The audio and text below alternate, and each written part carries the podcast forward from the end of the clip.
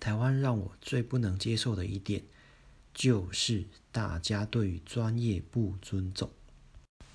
每一个人都有他自己认为这件事应该要这么做，应该要那么做的一个准则。可是专家不就是在这方面有很深的探索、很深的研究，所以才能够成为专家吗？当他们提出意见时，大家应该是先采取认同的态度，而不是一直按照自己想要的。